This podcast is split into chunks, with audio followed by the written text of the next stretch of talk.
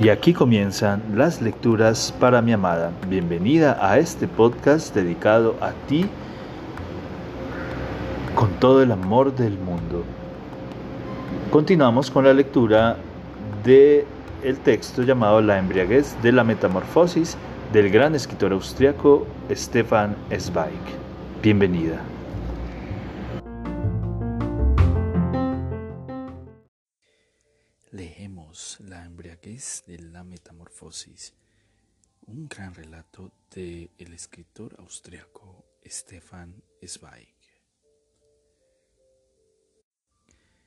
Siguen por calles cada vez más estrechas él no parece muy seguro y examina, temeroso, las casas. Por fin ve una que parece soñar, envuelta en una lucecita oculta, con un letrero luminoso. La dirige hacia allí con discreción y ella no se opone. Franquean la puerta como si entraran en un pozo oscuro. Recorren un pasillo iluminado por una bombilla de pocos vatios probablemente de forma deliberada. El portero, sucio y embadurnado, sale en magas de camisa por la puerta de vidrio. Los dos hombres susurran como si cerraran algún negocio prohibido. Algo tintinea entre sus manos, sea dinero, sean llaves. Cristín permanece en el pasillo, sumido en la penumbra, y contempla la pared cubierta de costras, terriblemente decepcionada por esta miserable caverna. No quiero pensarlo, no quiere pensarlo, pero el recuerdo del vestíbulo de aquel otro hotel vuelve a ella como una obsesión. La asociación es provocada por la palabra. Los cristales espejados, la luz fresca y generosa, la riqueza y la comodidad. Número 9. Anuncia el portero cual si tocara la trompeta. Y añade a todo volumen, como si quisiera que lo oyeran hasta arriba. Primera planta. Ferdinand se acerca a Christine y la coge del brazo. Ella lo mira con expresión suplicante. No se podría... No sabe qué decir. Él percibe el terror en los ojos de ella y el deseo de huir. No, son todos iguales, no conozco otro, yo no sé de esto. Luego la coge del brazo y le ayuda a subir las escaleras. Christine lo necesita porque tiene la sensación de que un cuchillo le ha cortado las corvas y de que todos los tendones de su cuerpo se encuentran paralizados. Una puerta está abierta Sale una camarera de aspecto ojeroso y sucia como el entorno. Ahora vengo, que primero voy a buscar toallas limpias. Entran en la habitación y cierran la puerta con rapidez. El rectángulo adornado por una sola ventana es terriblemente angosto. Solo caben en él una silla, una percha y un lavabo, y de manera ruin e intencionada como si fuese consciente de ser el único mueble importante, una cama ancha. Muestra de manera descarada su utilidad y llena el estrecho espacio. Imposible evitarla, imposible eludirla, imposible ignorarla. El aire huele a húmedo y a acre debido al humo frío del tabaco, el jabón de mala calidad y otra cosa que huele a falso y amargo. Cristina aprieta sin querer los labios para no respirar nada. Siente miedo de desmayarse por el asco y la repugnancia. Se acerca deprisa a la ventana, la abre de un tirón y respira el aire fresco como si se hubiera salvado de una mina llena de grisud. Alguien llama discretamente. Cristín se estremece pero solo es la camarera que trae las toallas limpias y las pone en el lavabo.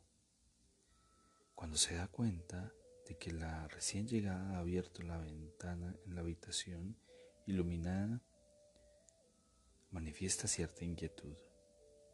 Baje luego la persiana, por favor. Después sale saludando cortésmente. Cristín se queda en la ventana. Ese luego ha hecho mella en ella. Claro, para eso viene la gente a estas casas situadas en callejuelas, a estas cavernas hediondas. A lo mejor, piensa aterrada, cree que solo ha venido para eso, solo para eso. Aunque no le vea la cara vuelta tenaz y obsesivamente hacia la calle, Ferdinand observa su silueta, que se inclina hacia adelante con movimientos convulsivos, ve los hombros que tiemblan y comprende su terror. Se acerca a ella con delicadeza y con temor a herirla con alguna palabra, le acaricia los hombros con suavidad y va bajando con la mano hasta encontrar los dedos fríos y temblorosos. Christine percibe su intención de tranquilizarla.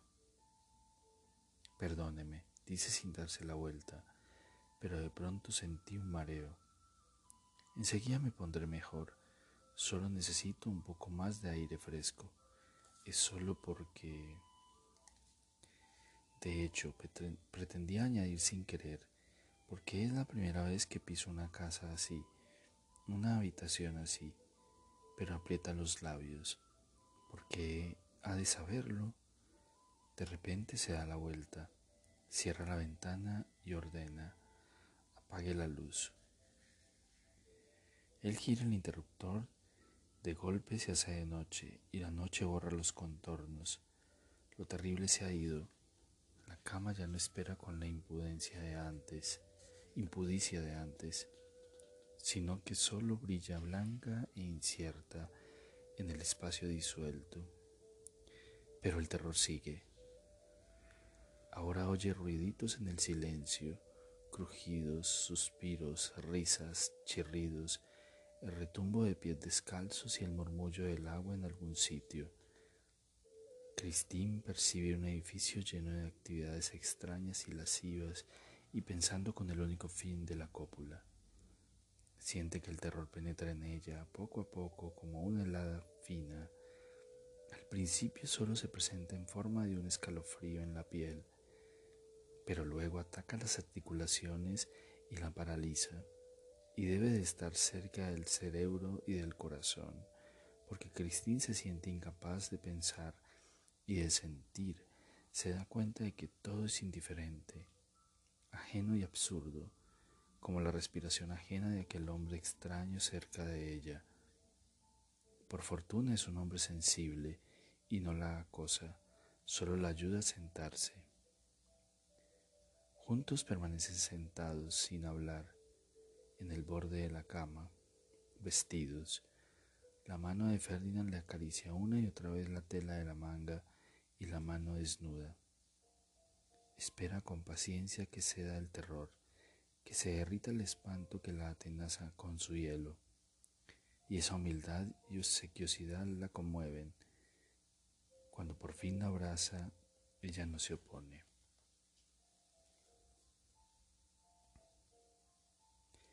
Ni siquiera el abrazo ardiente y apasionado de Ferdinand consigue vencer el terror. La helada se asienta en el hondo y él no puede llegar hasta allí. Algo en ella no se disuelve, algo en ella no se entrega a la ebriedad, sino que opone resistencia.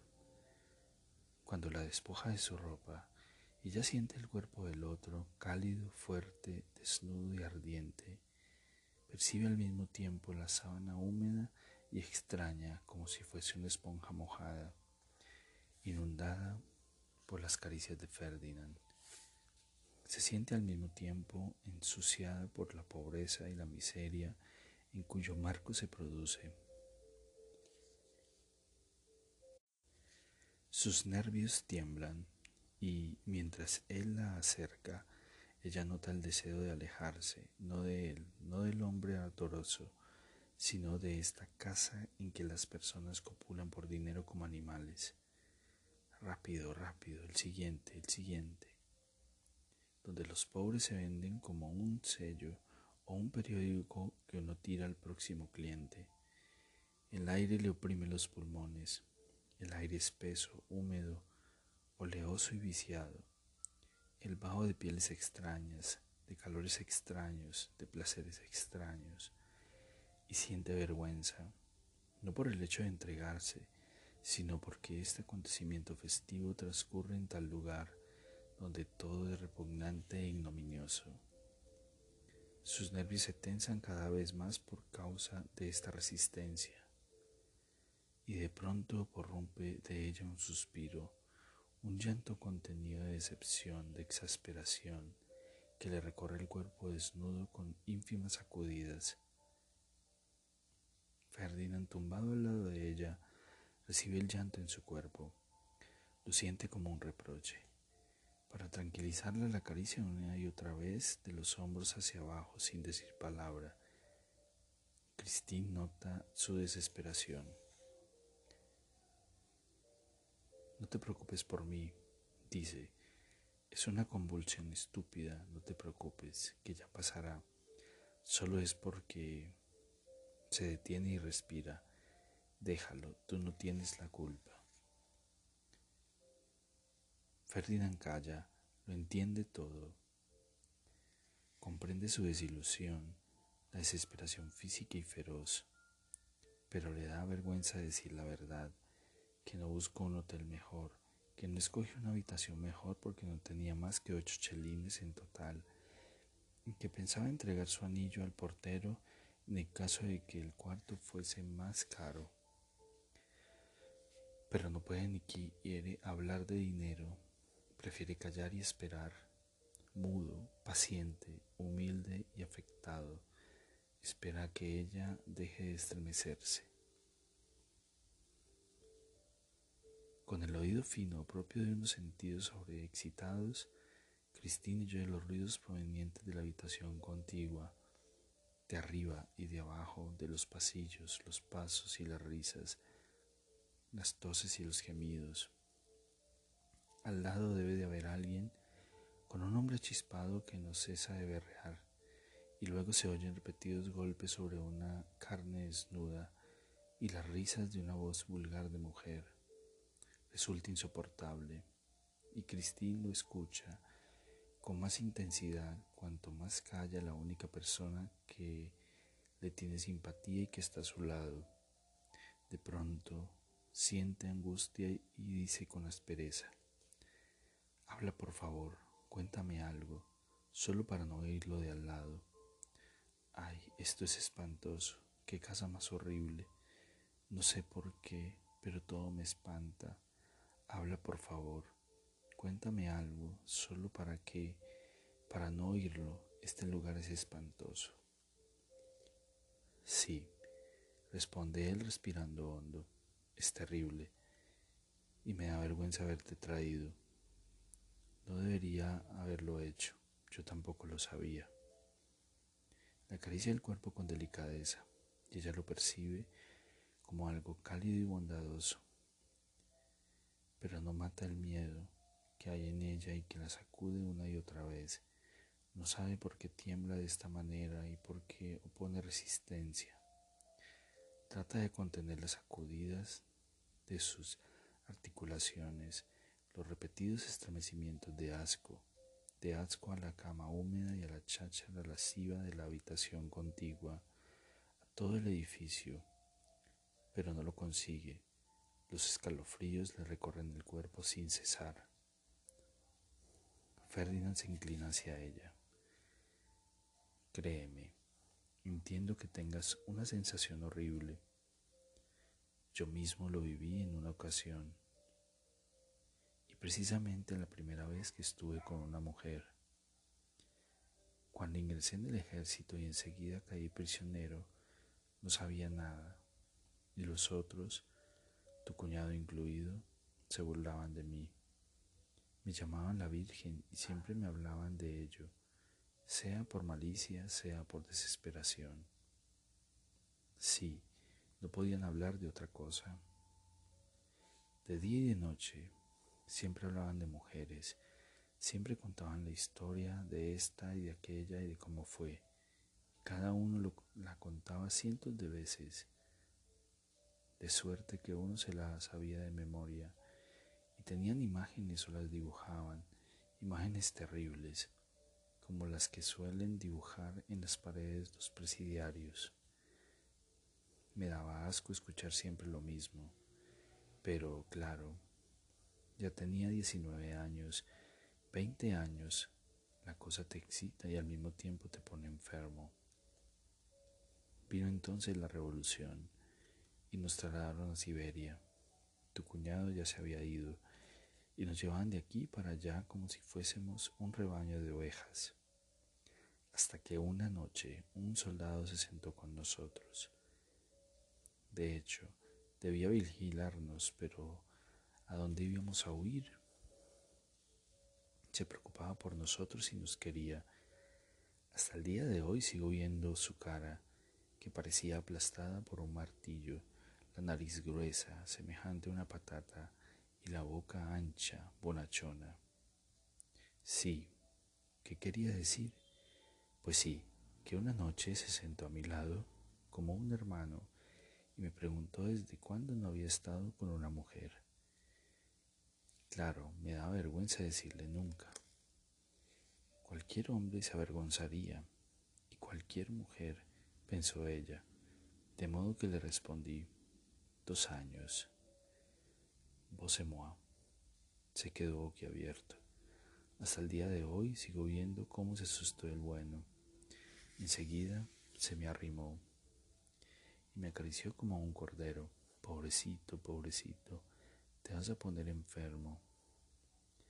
Me seguía acariciando y yo notaba que se esforzaba en pensar, pensar, Hilar un pensamiento con otro era tarea ardua para un hombre limitado como Sergei, más ardua que levantar el tronco de un árbol. Todo su rostro se oscureció y sus ojos se volvieron hacia adentro.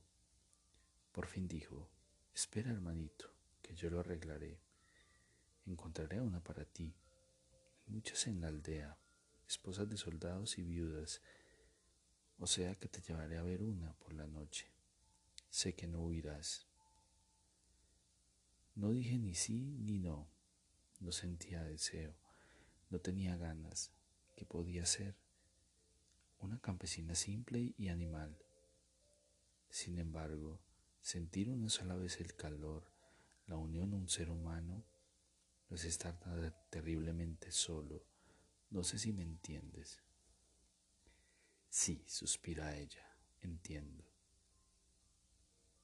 y en efecto vino por la noche a nuestro barracón, silbó suavemente, tal como habíamos acordado. En la oscuridad había junto a él una mujer, ancha y bajita, con el pelo graso como si estuviese untado con aceite bajo el pañuelo multicolor. Es él, dijo Sergei. ¿Lo quieres? La mujer bajita de ojos rasgados miró de hito en hito en la oscuridad. Luego respondió, sí. Caminamos un trecho los tres, él nos acompañaba. ¿Hasta dónde lo han traído al pobre? decía ella en tono compasivo a Sergei. Y nunca una mujer, siempre solo con hombres, el pobre. Ay, ay, ay. Sonaba bueno y profundo, bueno y cálido entendí que me acogía con, por compasión y no por amor. A mí me mataron a mi marido, contó ella luego, alto como un fresno y fuerte como un oso joven. Nunca bebía ni me golpeaba, era el mejor hombre del pueblo, y ahora vivo con los niños y con la suegra. Dios ha sido riguroso con nosotros. Fui con ella a su casa una casa cubierta de paja blanca y provista de unos ventanucos cerrados. Y cuando entré, guiado por su mano, el humo me carcomía la cara. El aire era espeso y caliente, como en una mina llena de gases tóxicos. Me llevó más adentro. Al lecho se hallaba sobre la estufa y allí había que subir. De pronto se movió algo y me asusté. Son los niños, dijo ella para tranquilizarme. Solo entonces noté que la habitación rebosaba de respiración ajena. Alguien tosió y ella volvió a tranquilizarme. La abuela, que está enferma, se le apaga el pecho. Todas esas, todas esas respiraciones, todo el hedor en aquí en el espacio, que no sé si compartía con cinco o con seis personas, todo ello me paralizó el corazón. Aterraba tener algo que ver con una mujer. Me daba terror, un terror espantoso. Que los niños permanecieran tumbados en el cuarto contiguo y también la madre, que no sé si era la suya o la del marido. No entendió mi titubeo y se arrimó a mi cuerpo. Me desnudó, me quitó melancólicamente los zapatos, con dulzura y ternura la chaqueta. Me acarició la piel, cual si fuese un niño. Su bondad era conmovedora. Luego, poco a poco, me atrajo hacia sí llena de deseo. Tenía unos pechos blancos, blandos, grandes y cálidos como pan recién cocido, una boca tierna que me besaba en silencio y unos movimientos conmovedores, dóciles y humildes. Era entrañable, de verdad. La quería mucho y le estaba agradecido, pero el espanto me asfixiaba.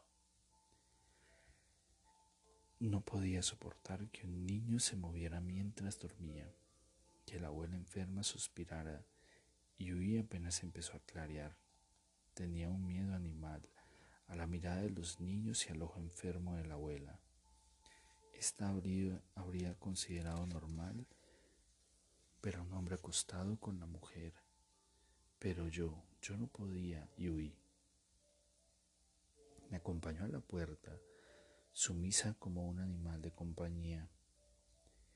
Me mostró con gestos enternecedores que a partir de ese momento me pertenecía.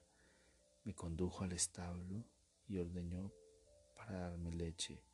Me dio pan para el camino y una pipa para y una pipa que debía de pertenecer a su marido, y luego me preguntó, o más bien me pidió,